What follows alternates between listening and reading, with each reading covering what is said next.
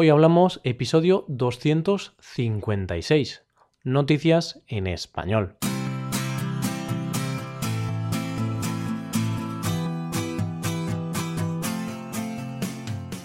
Bienvenido a Hoy Hablamos, el podcast para aprender español cada día.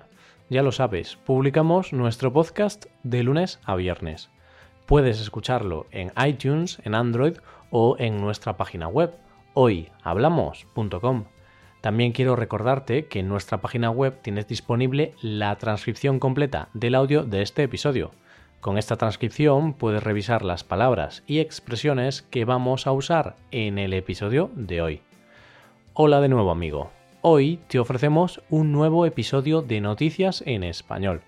Ya sabes, hablamos de noticias diferentes, temas de lo más dispares, empezaremos hablando del que quizás sea el hombre más vago de España. Después hablaremos de la historia de un hombre con un gusano en su cuerpo y por último trataremos la historia de un hombre que ha salvado su vida gracias a una morcilla. Sí, sí, has oído bien. Vamos a ver estas historias con más profundidad. Empezamos. Hoy hablamos de noticias en español.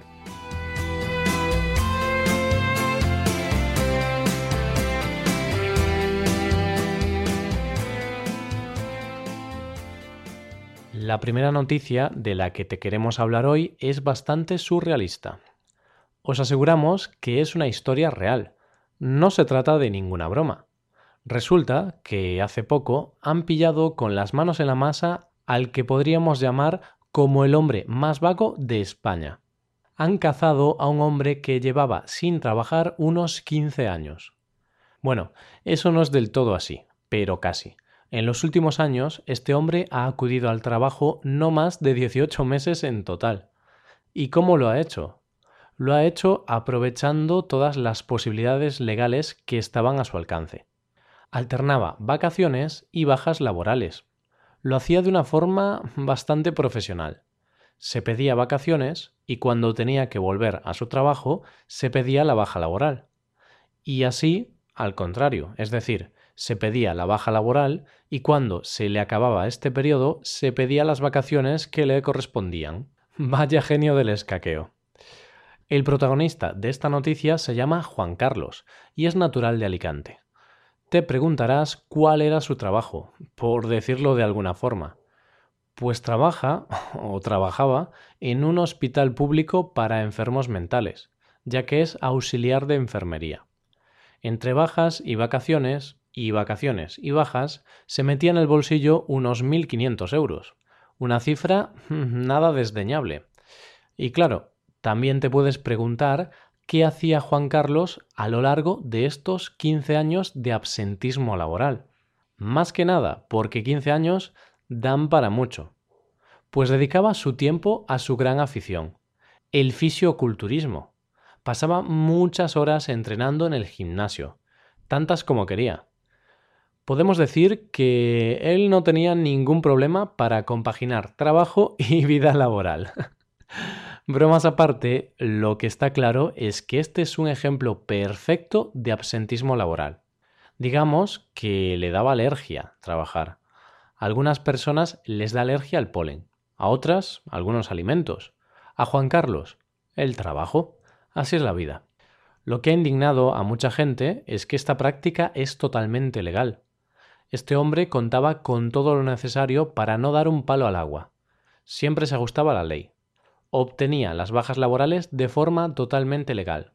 No obstante, se está investigando si el doctor que le daba tantas bajas se ajustaba a la realidad o si actuaba de forma fraudulenta. Paso ahora a hablar de una noticia mm, bastante desagradable. Una de esas noticias que te revuelven el estómago. En este caso, nunca mejor dicho, porque el tema está relacionado con la comida. Nos hemos enterado de la historia de un hombre que llegó a un hospital de California y que se quejaba de fuertes dolores intestinales y de diarreas. Lo que nadie se podía imaginar era lo que causaba dichos problemas de salud a este paciente, ni más ni menos que un gusano de un metro y medio de longitud alojado en sus intestinos. Ya he avisado que esta noticia no es apta para aquellas personas más susceptibles. Los médicos trataron de descubrir cómo semejante gusano pudo llegar hasta ahí. Lo descubrieron muy pronto. Lo descubrieron cuando el protagonista de esta noticia les dijo que era un gran aficionado al sushi. Bueno, al sushi y al pescado crudo en general. He ahí el kit de la cuestión. El sushi es un plato que se prepara con pescado crudo, y ya se sabe lo que puede pasar con el pescado que no está cocinado. Si el pescado no es fresco o no ha estado en unas buenas condiciones, puede contener ciertos parásitos y provocar infecciones. Está claro que tras el susto recibido, este hombre se andará con cuatro ojos. No creo que vuelva a comer pescado crudo por un largo periodo de tiempo. Yo tengo que reconocer que siempre he sido una persona bastante reservada con estos temas. No me llama la atención eso de comer pescado crudo.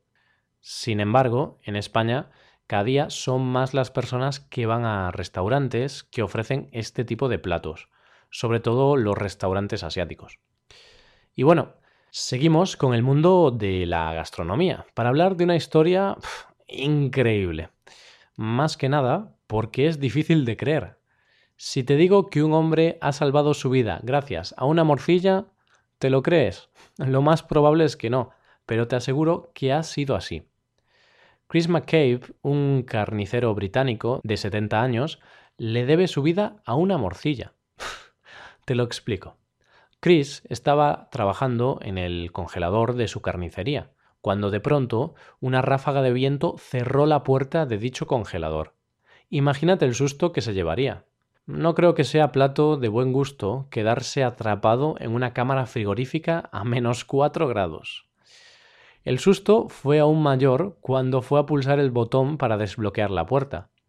Resulta que ese botón estaba helado, así que no le quedó otra que coger algún objeto de cierta dureza. ¿Qué cogió? Pues una morcilla congelada.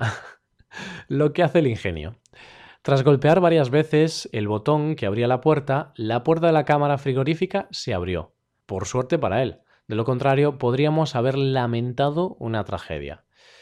Así que nada, nos alegramos de que todo se haya quedado en una divertida anécdota. Con esta noticia llegamos a la recta final del episodio de hoy. Antes de acabar, te quiero recordar que en nuestra página web tienes, junto con la transcripción, material de trabajo con el que practicar las expresiones y el vocabulario de este episodio. Te animo a que practiques. Recuerda que cada día se aprende algo nuevo. Este material solo estará disponible para los suscriptores premium a partir del 1 de febrero. El 1 de febrero lanzaremos este nuevo servicio y estad atentos porque habrá un descuento importante para los primeros que se apunten. Y de esta forma acabamos por hoy, pero no te preocupes porque mañana volvemos. ¿Qué te han parecido estas noticias? ¿Te han parecido interesantes? Puedes dejarnos un comentario con las dudas que tengas en nuestra web hoyhablamos.com. Ah, y también puedes dejar una valoración de 5 estrellas en iTunes. Te lo agradeceremos eternamente. Nos vemos en el episodio de mañana, el último de la semana, porque sí, el fin de semana ya está aquí y mañana volvemos a tener una conversación real, natural, entre nativos, entre yo, Roy y Paco. Pasad un buen día. Hasta mañana.